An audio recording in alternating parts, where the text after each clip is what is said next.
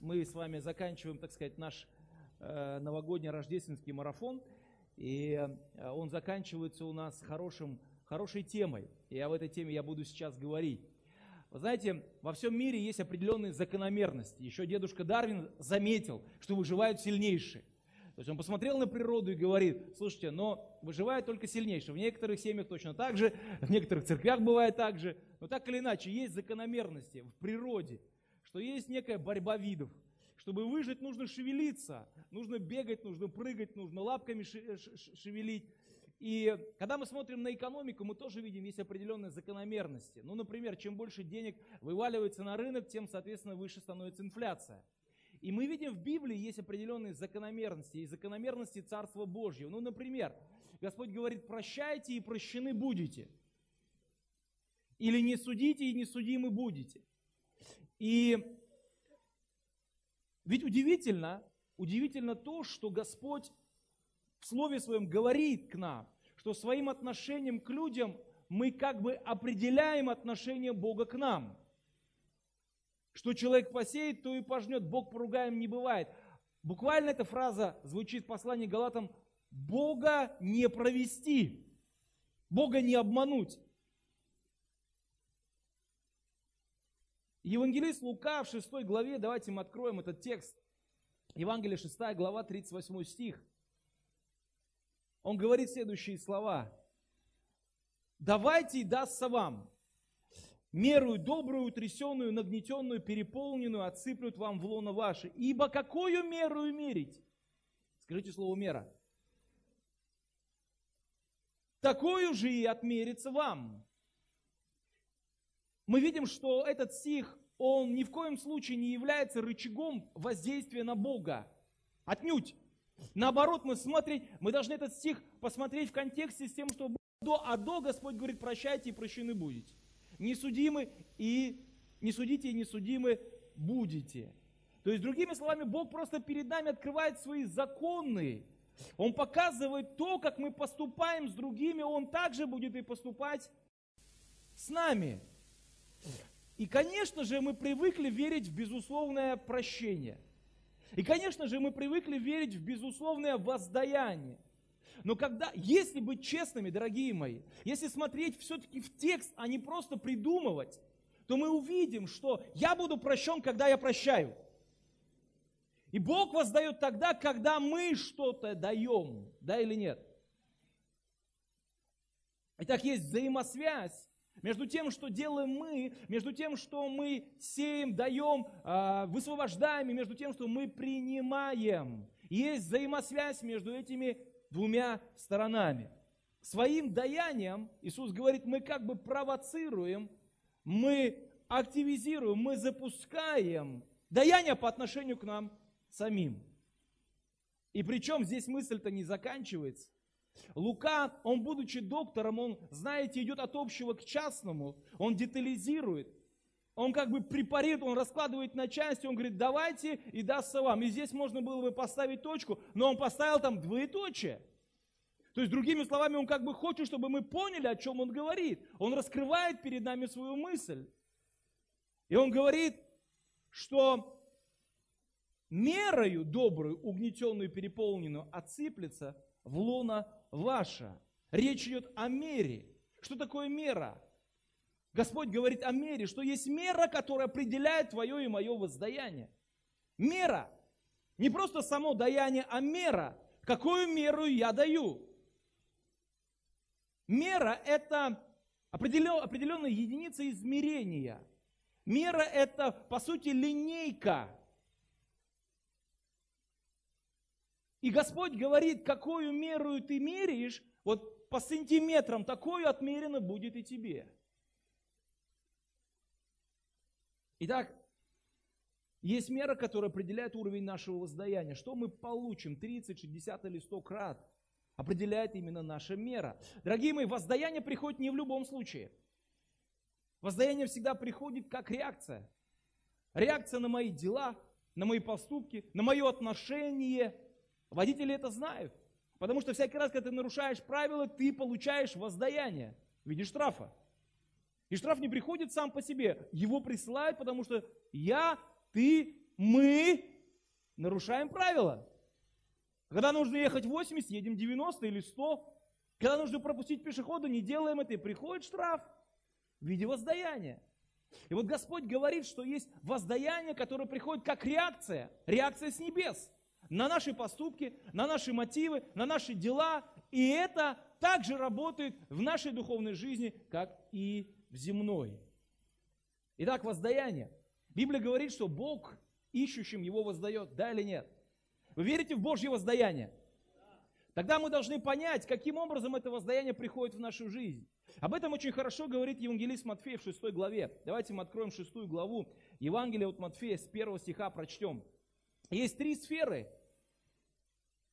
благодаря которым в нашу жизнь приходит воздаяние от Господа. Итак, первая сфера, я ее так назвал, даяние порождает воздаяние. Матфея 6 глава. Господь говорит, смотрите, Он как бы предупреждает, будьте аккуратны, не творите милостыни вашей перед людьми, с тем, чтобы они видели вас. Иначе не будет вам награды от Отца вашего Небесного. Мы видим, что это, оказывается, не, не безусловно. Оказывается, есть определенная связь между тем, что мы даем, как мы даем, и между тем, что мы получаем.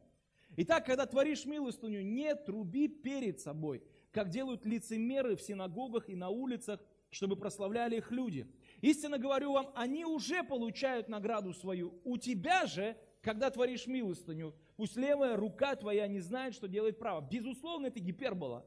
Он, конечно, преувеличивает, чтобы заострить нашу мысль. Так не бывает, что твоя рука берет бутерброд, а левый не понимает, что делает твоя правая рука. Или бывает? Ну, скорее всего, не бывает. То есть тогда с головой проблема, не с руками. Но он гиперболизирует, он говорит, то есть не то, чтобы люди, да твои руки должны не знать, что происходит. И дальше чтобы милостыня твоя была в тайне, и Отец твой, скажи, Отец мой, видящий, тайное, воздаст тебе явно. Итак, Господь здесь говорит о воздаянии, которое приходит через даяние, через милосердие, через жертву. Если мы представим себе, что это и есть наша с вами жизнь, а это и есть Божья рука, которая дает нам или воздает нам, то по сути своей это даяние, которое мы совершаем, жертву, которую мы приносим, мы провоцируем Бога, чтобы Он отсыпал нам в лоно наше. И мы сейчас насыпем. И мы сейчас насыпем. Еще? Да или нет? Хорошо. Но вы, вы же понимаете, какую меру? Кто как дает, тому так и сыпят. Ну хорошо, я верю, что мы хорошо все даем. Поэтому сыпется Господь хорошо тут. Итак, Господь говорит, что я насыплю тебе, я отсыплю тебя.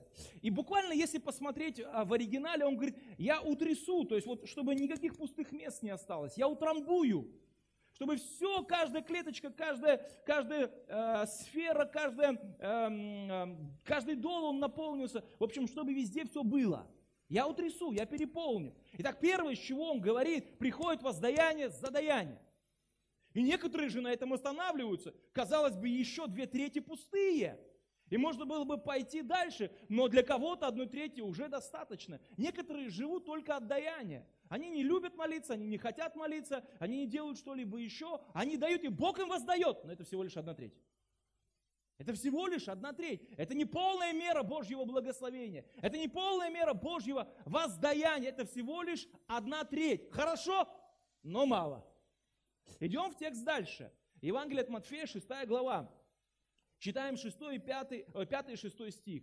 Господь говорит, когда молишься, не будь как лицемеры, которые любят в синагогах и на углах улиц останавливаться, молиться, чтобы показаться перед людьми. У нас, конечно, такого уже, наверное, не встретишь, чтобы где-нибудь кто-нибудь там встал, а у них в то время было так. Люди облачались, они одевали такие красивые одежды и вставали на перекрестках, одевали тут такие э, филактерии, по-моему, назывались, и, и в общем, стояли и публично громогласно молились, чтобы все посмотрели на их духовность, были впечатлены.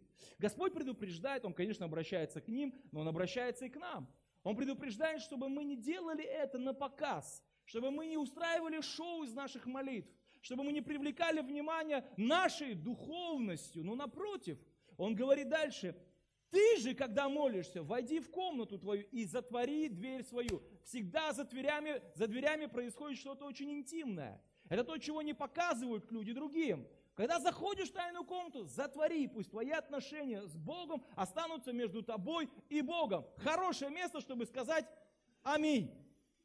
И помолись Отцу твоему, который в тайне, и Отец твой, видящий тайное, воздаст тебе явно. Итак, мы видим, что воздаяние приходит через даяние, воздаяние приходит через молитву. Господь обязательно ответит.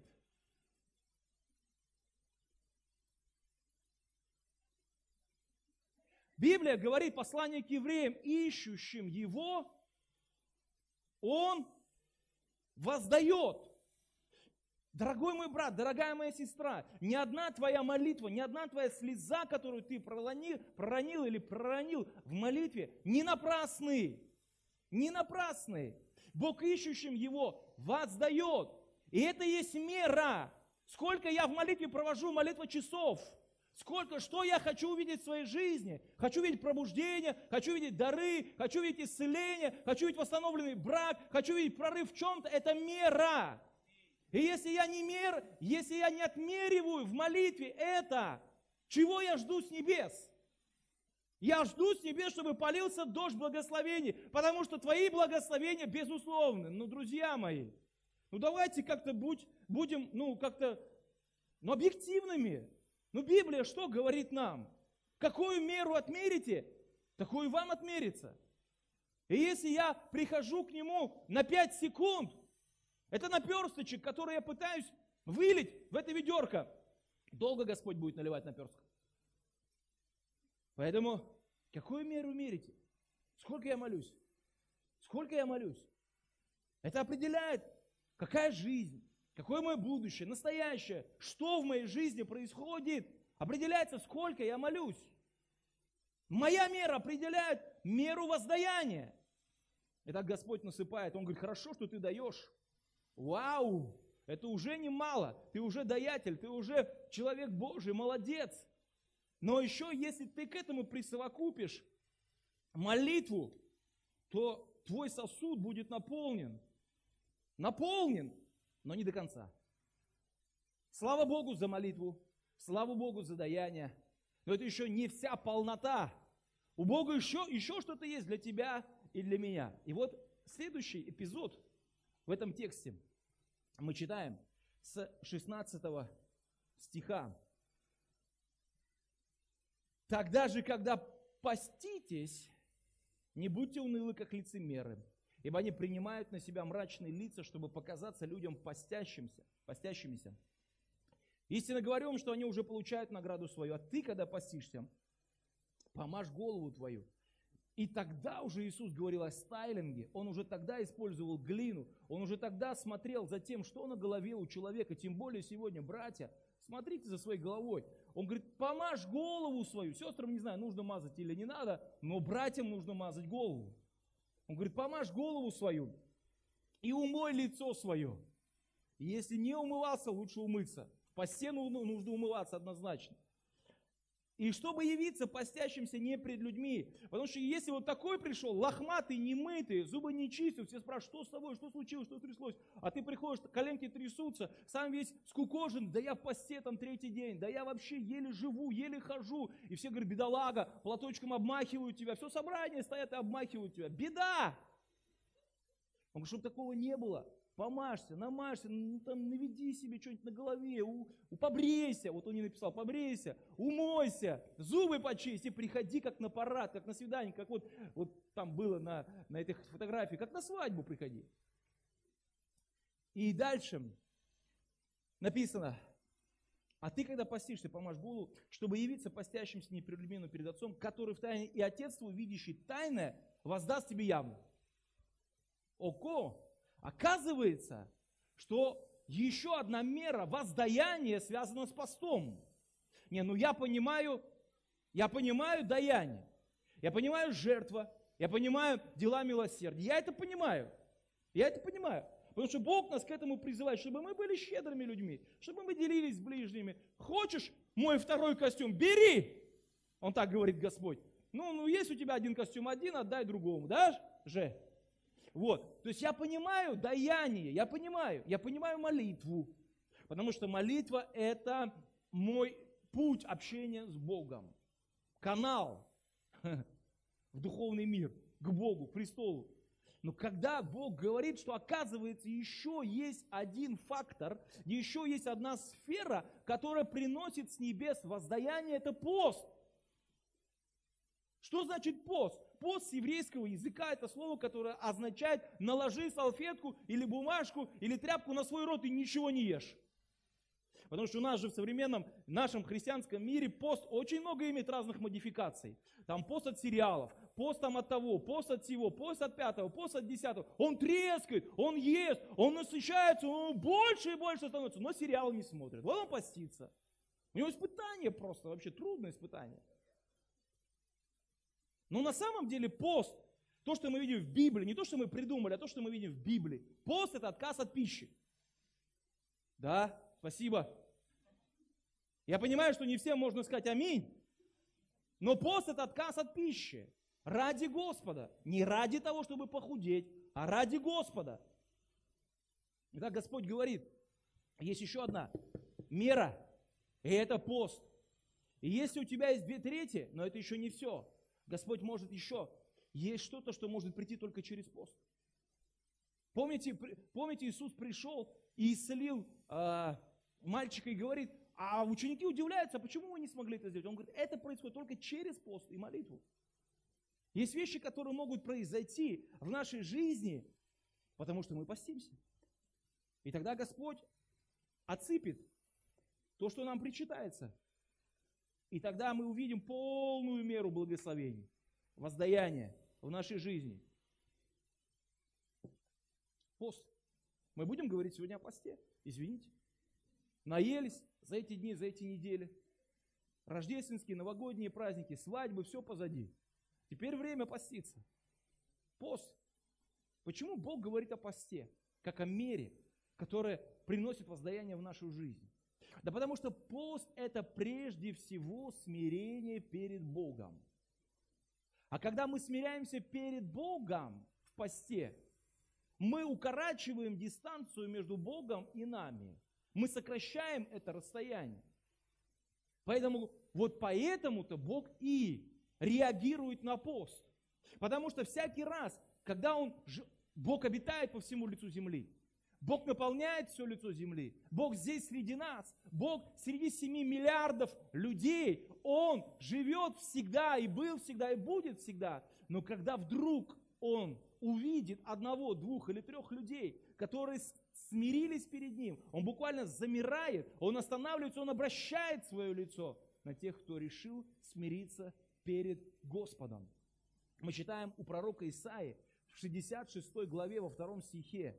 Он говорит, а вот на кого я презрю, то есть на кого я буду смотреть, на кого я обращу свой взор. И он дальше говорит, на смиренного и сокрушенного духом и на трепещущего перед словом моим. Итак, Бог обращает свое внимание в тот момент, когда ты и я, мы начинаем поститься, мы начинаем смирять свою душу, смирять свою плоть. Мы входим в это смирение. Бог обращает внимание. Бог начинает проявлять свою благодать, потому что Он смиренным дает благодать.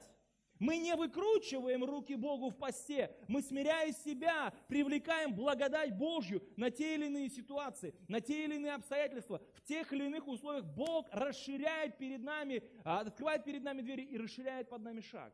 Благодать приходит на смирение. Второе, Паралипоменон, 17 глава, 14 стих.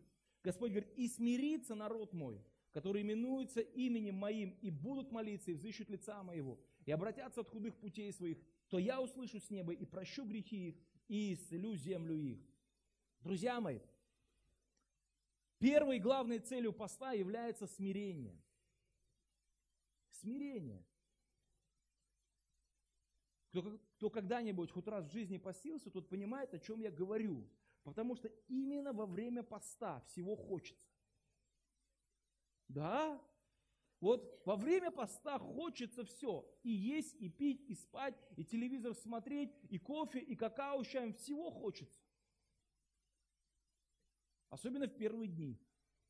Потом ты как бы вроде как преодолеваешь этот Рубикон, и все хорошо становится. Но в первые дни тяжко бывает. И по сути, пост это как смирительная рубашка для моей плоти. Потому что я сознательно, не вынужденно, потому что бывает вынужденный пост, когда просто есть ничего. А я сознательно, я сознательно пленяю свои аппетиты, свои желания, порабощая свое тело, свою плоть в угоду своему духу, своему духовному началу. Сознательно. Я беру власть над своим телом. Послание к Галатам в 6 главе, в 8 стихе, Павел говорит, сеющий в плоть свою от плоти пожнет тление. И когда мы едим, когда мы насыщаемся, когда мы пьем, мы даже об этом не думаем, мы просто едим. Но оказывается, все это уходит в тление, в прах, в никуда. Но дальше он говорит, сеющий в дух, от духа пожнет жизнь вечную. Итак, пост – это время, когда я перекрываю кислород своей плоти, закрываю кран и перестаю сеять свою плоть и начинаю сеять свой дух. До этого времени я много сеял свою плоть. И ел, и наслаждался, и отдыхал, и все, что хотел, делал, пил, э, и все остальное. Но теперь время, когда я говорю, плоть, закрой свой рот на замок. Туда ничего не попадет, кроме воды. Все. И тогда я начинаю сеять не в плоть, а в свой дух. Тратить свое время, свои силы, свою энергию на то, чтобы строить свою духовную жизнь. Созидать Царство Божье внутри себя. Взращивать то духовное начало, которое Бог вложил в каждого из нас. Итак, друзья мои, мы должны понять, что мы не рождаемся смиренными, мы таковыми становимся. Никто из нас не был рожден смиренным от чрева матери. Ни один человек. Когда мы смотрим на Иисуса, Он говорит, научитесь от меня, ибо я кроток и смирен сердцем. Ну, казалось бы, кто-кто, а Он должен был уже от рождения быть смиренным. Да или нет? Но ведь написано в послании к филиппийцам, что он смирил себя, быв послушен, даже до смерти и смерти крестной. То есть даже для него был момент смирения. А что такое смирение? А смирение это подчинение. Он смирил себя, быв послушен. Итак, мы должны понять, что никто, кроме нас, смирить нас не сможет. Ведь не случайно написано э, в, в книге апостола Иакова в 4 главе, в 10 стихе, Иаков говорит, смиритесь пред Господом и вознесет вас. Вот окончание «тесь» говорит нам о том, что это действие должны сделать мы. Когда тебе люди говорят, умойтесь, оденьтесь, расчешитесь, не предполагается, что я буду это делать вместо вас. Предполагается, что вы будете умываться, одеваться и расчесываться. То же самое здесь. Господь говорит, смиритесь. Это то, что по сути своей, это наша прерогатива, а не Божья. Когда мы говорим, Бог, смири меня, ведь смирение это подчинение. Мы тем самым как бы говорим, Бог, подчини меня, Бог, сломай меня, Бог, сокруши меня. А Господь ведь этого делать не будет. Он говорит, я могу тебе предложить жизнь, а могу смерть, могу благословение, а могу проклятие. Но это уже твой выбор. Как хочешь, так и выбирай. Поэтому, когда мы говорим «смири», мы неправильно говорим. Это мы должны сказать по отношению к себе. Андрей, смири себя. Нагни свою выю. Перестань это делать. От этого отойди. Перестань это делать. Смири себя. Подчинись под крепкую руку Божью. Итак, пост рождает смирение, покорность в нашем сердце а значит сокращает дистанцию между нами и Богом. Ведь Бог гордым противится, а смиренным дает благодать. Давайте мы откроем книгу Неемия, 9 главу. Неемия, 9 глава с 1 стиха.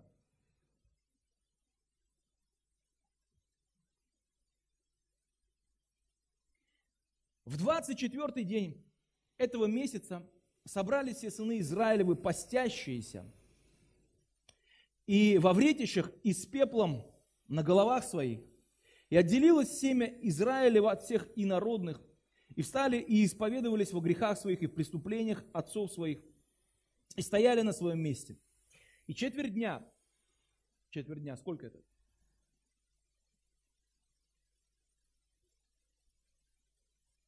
Шесть часов. Читали из книги закона Господа, Бога своего, и четверть, еще шесть часов, исповедовались и поклонялись во, во время поста, обращаю ваше внимание. Они пришли к Господу во время поста, написано, когда постились они, они посыпали голову свою пеплом, оделись во вретище. И потом они начали поклоняться, они начали обращать свой взор к небесам. Что-то происходило с их сердцами во время поста. Во время поста приходило сокрушение, потому что они начали исповедовать не только свои грехи, но и грехи своих предков. Во время поста происходило излияние, особое излияние Духа Святого. Они стали поклоняться и приближаться к Господу. Шесть часов читали книгу Священного Писания и не оторвать. Никто не уходил. У нас сейчас в наших протестантских церквях все идет на убыль. Раньше собрание по три часа, да, Кирилл? Три часа и больше, и все нормально переносили. Сейчас, если больше двух часов, уже сложновато. Вообще, как бы в европейских, в американских церквях полтора часа лучше, потому что уже микроволновка настроена, все настроено. Сейчас все зазвенит, и надо быстрее кушать бежать. А там они 6 часов. Никуда не уходили. Никуда не уходили. 6 часов читали Священное Писание. А потом 6 часов исповедовались и еще поклонялись Господу. Никакого кофе-брейка. Никакого. 6 часов молитвы, 6 часов поклонения, 6 часов слова, 12 часов они просто были в Божьем присутствии. Во время поста. Вот что пост производит с нашими сердцами. Без поста 6 часов вряд ли, наверное, усидели бы, устояли бы, продержались бы. А в посте, оказывается, это возможно. А в посте, оказывается, не то чтобы возможно, а хочется этого. Больше Бога стяжаешь, больше к Богу бежишь, ищешь, хочешь, стремишься. Мы видим, как люди в посте сокрушаются перед Богом. Они исповедуют грехи свои. Вы знаете, во время поста происходят удивительные вещи. Потому что именно во время поста то, что скрыто внутри, да, все тайное становится явно. Несколько раз во время моего поста я наблюдал за собой такую картину, что мне хотелось прервать пост, потому что я делал какие-то вещи, которые мне были неприятны, а тем более Богу были неприятны. Они просто вылазили из меня.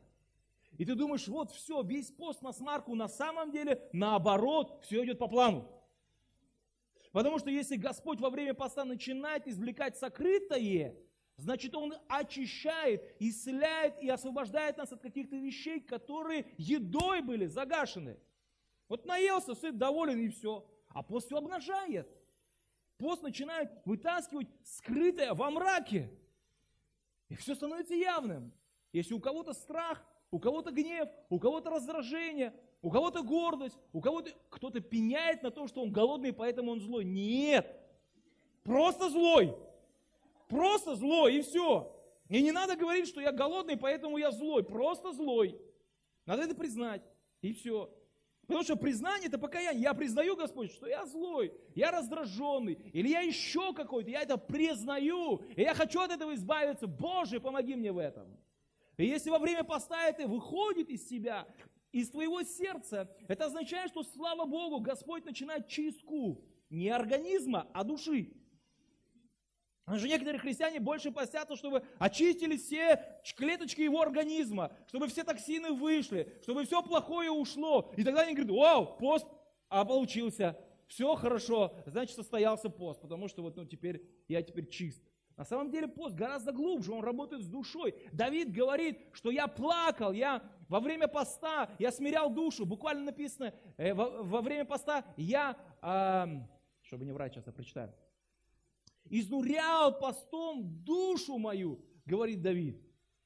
Плачу, постясь душою моей. Поэтому, дорогие мои, пост имеет гораздо более глубокие последствия, чем просто похудел, скинул вес, очистился, там еще что-то. Пост – это работа с душой человека, с сердцем человека. Поэтому постящиеся, в Левитам написано в 10 главе, в 3 стихе, Бог говорит, что приближающихся ко мне я освящусь. И вот во время поста, когда мы начинаем поститься, мы сокращаем дистанцию между нами и Богом. И поверьте мне, дорогие мои, страшно впасть в руки Бога живого. На расстоянии с Богом жить хорошо. Когда Он там, знаете, с той стороны, где-то по ту сторону бытия, а я по эту сторону бытия, и мы живем мило и хорошо. Но по мере того, как я решаю сделать шаг навстречу Ему, именно такая последовательность. Бог говорит, приблизьтесь ко мне, и я приближусь к вам, потому что Он везде и повсюду. Но когда я решаю сделать шаг навстречу Ему, тут же начинаются какие-то внутри меня последствия. Что-то происходит со мной, с моим сердцем, с моей душой. Я помню, когда я поехал в библейскую школу, я думал, что я идеален. Я думал, что моя христианская жизнь и я сам, я просто вообще абсолютно достоин восхищения небес. Но когда я приехал в библейскую школу, я этот шаг сделал сознательно, я приехал туда. И там я на самом деле познакомился с тем, кто я есть на самом деле. На расстоянии все хорошо, все здорово, Бог там, я здесь. И, и люди, как правило, говорят, я верю в Бога, там, я это, я то. Ну хорошо, ну давай поближе к Нему подойдем и посмотрим, что мы из себя представляем. И когда я приехал туда, я был в шоке. Не от Него, а от себя. Я был в шоке, потому что я начал видеть в себе такие вещи, которые были спрятаны где-то там, глубоко в недрах моей души. Но Господь начал это вытаскивать из меня. Я начал знакомиться с самим собой, узнавать, кто я есть на самом деле. Оказывается, не мягкий, не пушистый, а немного другой. И вот этот вот другой начал проявлять себя. И слава Богу, что он начал. Потому что когда внутри нас поднимается это дурное начало, это, это испорченное Адамово начало, тогда у нас есть когда ты знаешь врага своего в лицо, тогда есть с чем и как воевать. Ты понимаешь, как ему противостоять, ты понимаешь, что нужно сделать в том или ином случае. И вот Господь начал поднимать внутри меня это дурное начало. И я понимал, что мне нужно умереть, вот просто умереть. Не просто, знаете, а, летаргический сон или в кому ввести его, а умереть. И вот это вот была смерть. Непростая, но смерть. И вот первые полгода я просто умирал. Я как бы своей рукой копал могилу. Вот, каждый день копал могилу для себя. Но слава Богу, что вторая половина года, она была уже в другом свете, и Господь какие-то давал и откровения, и понимание, и мудрость, и, в общем, чувствовал я себя совершенно по-другому. Итак, друзья мои, освящение, оно всегда происходит тогда, когда мы приближаемся к Господу. На расстоянии осветиться невозможно. Когда я заканчивал медицинское училище, в то время были многоразовые шприцы. Я не знаю, как сейчас, есть ли многоразовые шприцы в больницах или нет – нет многоразовых шприцов. Это пережитки, это прошлое, это архаизм. Но у нас это было. Я помню, даже учился, я, я ставил уколы многоразовым шприцом. И я не завидовал тем а, больным, тем пациентам, на ком я практиковался. Потому что шприцы одноразовые, они пропускали это раз, и второй, иглы были тупые. Это два. И когда игла тупая и еще шприц пропускает, то, соответственно, больному не очень-то приятно в этот момент получать свою процедуру. Но куда деться? Вот. И когда мы эти шприцы-то израсходовали, что с ними делать? Их опускали в дезинфицирующий раствор. То есть сейчас их просто выбрасывают, а потом получают новые, но раньше не было так. Просто их брали, отправляли там в автоклав там, или еще куда-то. И вот шприц, он обеззараживается только тогда, когда его помещают в этот, э, в этот дезинфицирующий раствор или в этот автоклав. Если он будет лежать на столе, а автоклав за 3-9 земель, шприц каким был, такой и остался.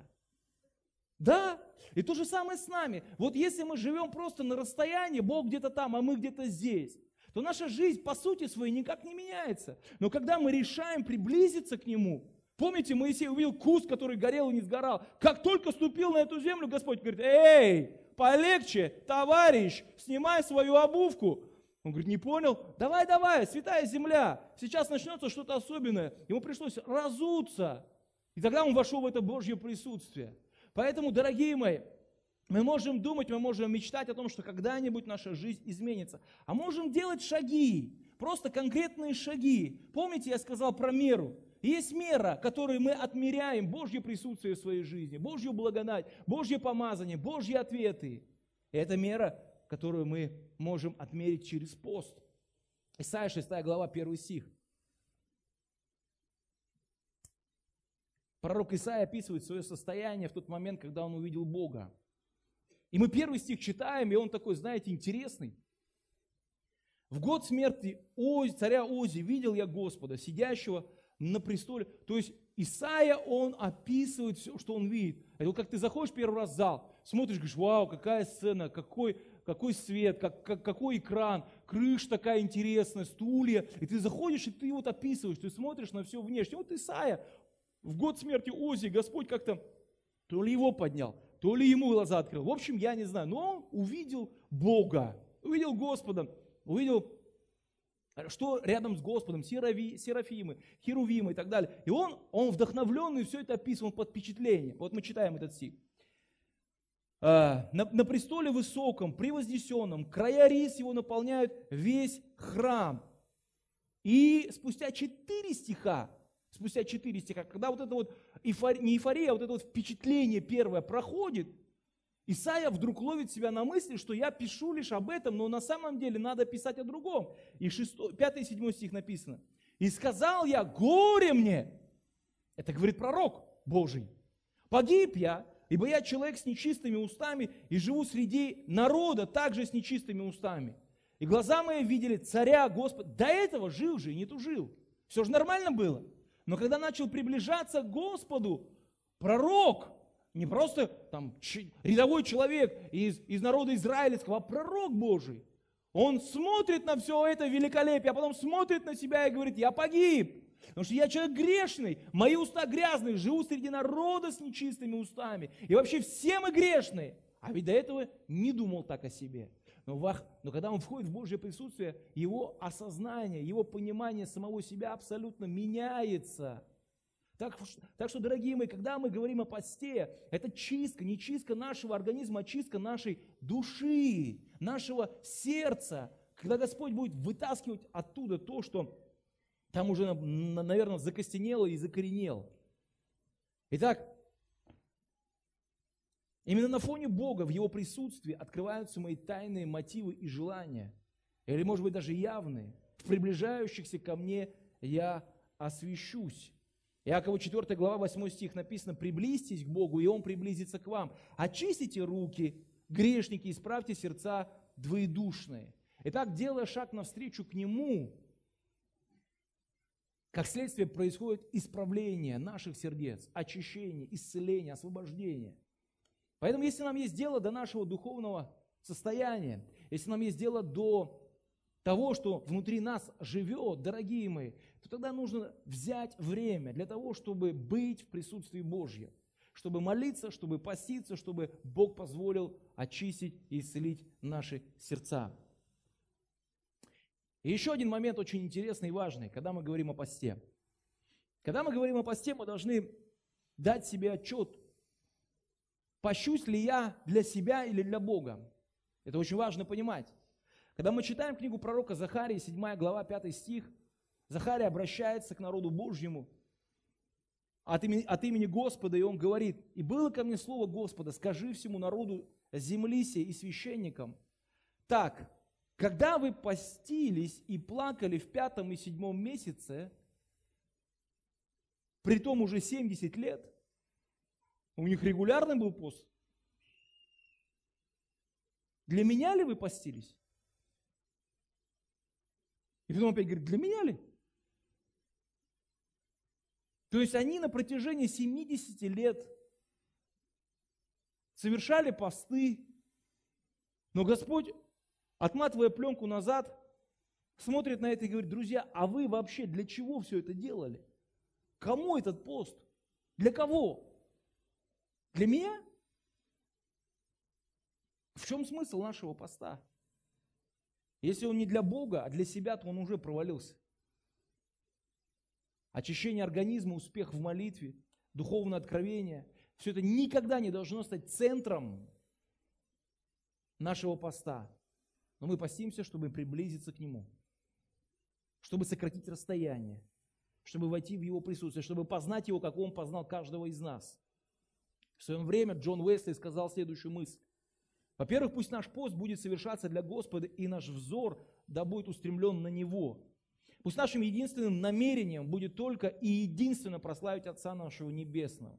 Только так мы спасемся от искушения любить благословение больше, чем благословляющий. Итак, пост – это поиск Бога. А найдя Бога, мы с Ним находим и все. Все ответы, все победы, все прорывы. Поэтому наша цель – это войти в Его присутствие, в Его мир, в Его покой, окунуться в Его божественную реку благодати. И когда я подхожу к колодцу, тогда в этом колодце для меня есть все, все ответы. Когда мы читали с вами шестую главу Евангелия от Матфея, здесь есть слова, которые Матфей говорит о посте. И он говорит, что постящиеся должны не пред людьми поститься, но пред Отцом Твоим, который в тайне, и Отец твой, видящий тайное, воздаст явно. Итак, Иисус обращает наше внимание на то, что пост не должен стать предметом нашей гордости, но средством нашего смирения. Ведь какая тонкая грань? С одной стороны, пост смиряет душу, пост смиряет тело, пост смиряет мои аппетиты, желания и так далее и тому подобное. А с другой стороны, оказывается, чуть-чуть дашь крена, и пост становится предметом гордости.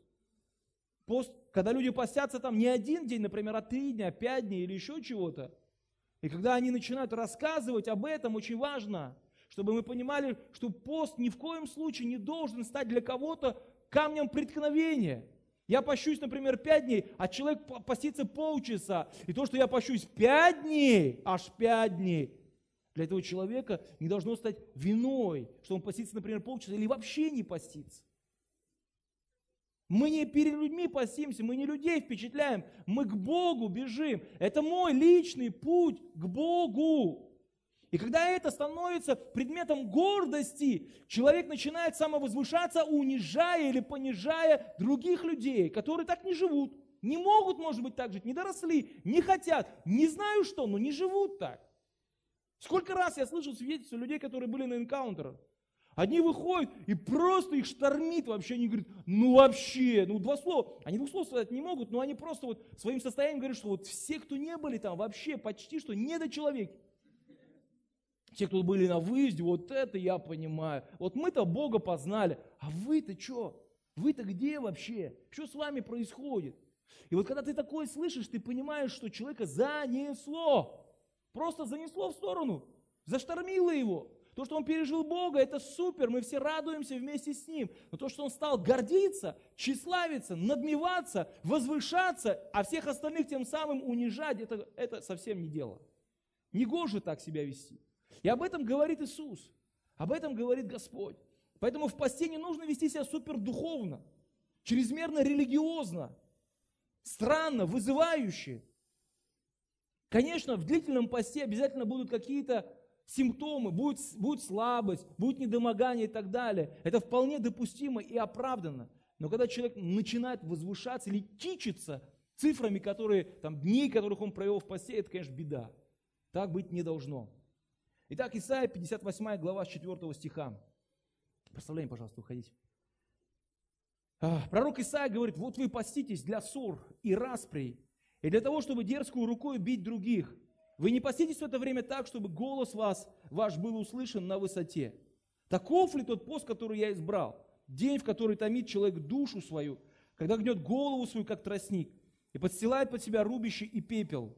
Это ли ты называешь постом и днем угодным Господу? И дальше он рассказывает о посте. И он говорит, вот пост, который я избрал. Разреши оковы неправды, развяжи узы ерма и угнетенных отпусти на свободу, и расторгни всякое ермо. Раздели с голодными хлеб твой, и скитающихся бедных веди в дом. Когда увидишь нагого, одень его, и от единокровного твоего не укрывайся. Думаешь, вообще, когда же поститься-то? Того накорми, того одень, этому послужи, об этом подумай, тому позвони, к этому сходи. Когда поститься-то? Тут сдохнешь, если так будешь все делать. С этим раздели хлеб, того напои водой, туда и еще чего-то. И дальше он говорит, тогда откроется, как заря, свет твой, и исцеление твое скоро возрастет, и правда твоя придет перед тобой, и слава Господня будет сопровождать тебя. Тогда ты его зовешь, и Господь услышит. Возопьешь, и он скажет, ой, это не дух сюда, я чуть, просто чуть не чихнул. И, И он скажет, вот я, когда ты удалишь... Ну, простите. Просто я не хотел, чтобы колонки задрожали. Когда ты удалишь из среды твоей ермо и перестанешь поднимать перст и говорить оскорбительно. Итак, что мы видим? Мы видим, Исаия очень ясно показывает нам, что пост это не только смирение перед Богом, пост это еще служение Богу и людям. Мы должны понять эту истину, потому что когда мы говорим о посте, что я закрываюсь и все, и никуда не хожу, и, и вообще как, как, как, как, как странник и пришелец живу, наоборот, он говорит, эй, что за пост? Видишь ногого, одень, видишь голодного, накорми, Видишь, страждущего исцели. Давай обращай внимание на людей. Пусть и тогда правда будет всходить, и тогда свет будет сиять, и тогда голос будешь мой слышать. Давай служи людям. Поэтому во время поста мы не только назидаем себя, есть место для назидания, есть место для молитвы в посте, и должно быть оно, но в посте также должно быть место для других людей. Когда ты не проходишь мимо, когда ты обращаешь внимание, когда ты простираешь свою руку, когда ты говоришь кому-то ободряющее слово и так далее и тому подобное. Тому есть потрясающие примеры в Новом Завете. Когда мы читаем начало Евангелия от Луки, вторую главу, мы видим там Анну, пророчицу, которая при храме служила постом и молитвой. И ей было без малого 84 года. Она служила Господу постом и молитвой. В Деяниях в 13 главе, во втором стихе написано, когда они служили Господу и постились, Дух Святой сказал, отделите мне Варнаву и Савла, на дело которому я призвал их. Итак, мы видим, что Богу можно служить, оказывается, не только, не знаю, руками, но и постом. Постом и молитвой. Анна пророчица делала это на протяжении многих лет была при храме, молилась и постилась. Поэтому, дорогие мои друзья, если у вас нет возможности носить колонки, ну поститесь тогда. А если не можете поститься, то носите колонки. Все же просто. То есть те, кто постится, правильно постятся или постятся? Постятся или постятся? Ну, неважно. Я скажу и так, и так, чтобы всем было хорошо. Те, которые постятся, они колонки не носят. А те, которые не постятся, они колонки носят. Ну как бы служение же Богу, оно неотъемлемая часть нашей христианской жизни. Поэтому постишься, значит, слава Богу, аллилуйя, ты в посте и в молитве сутками, сутками, сутками, сутками. Вышел из поста сразу колонки. Сразу колонки. Только от колонок освобождаются постящиеся. А все остальные колонки обязательно. Обязательно часть христианской жизни. Эм, итак, друзья мои, несколько практических советов – несколько практических советов относительно поста. Во-первых, не нужно ждать чрезвычайных обстоятельств, не нужно потрясений, не нужно коллапсов, не нужно штормов, там, ураганов, не нужно всего этого, чтобы начать поститься. Напротив, нужно действовать на опережение. Нужно начать поститься, чтобы этих чрезвычайных обстоятельств не было. Поэтому есть закон возрастания в Царстве Божьем. Мы идем из славы в славу, из веры в веру и из силы в силу. Следующее. Возможно, если вы не постились там больше или вообще никогда не постились, начинайте с малого. Будешь верен в малом, Господь доверит и больше. Если вы никогда не постились, не нужно поститься вам три дня.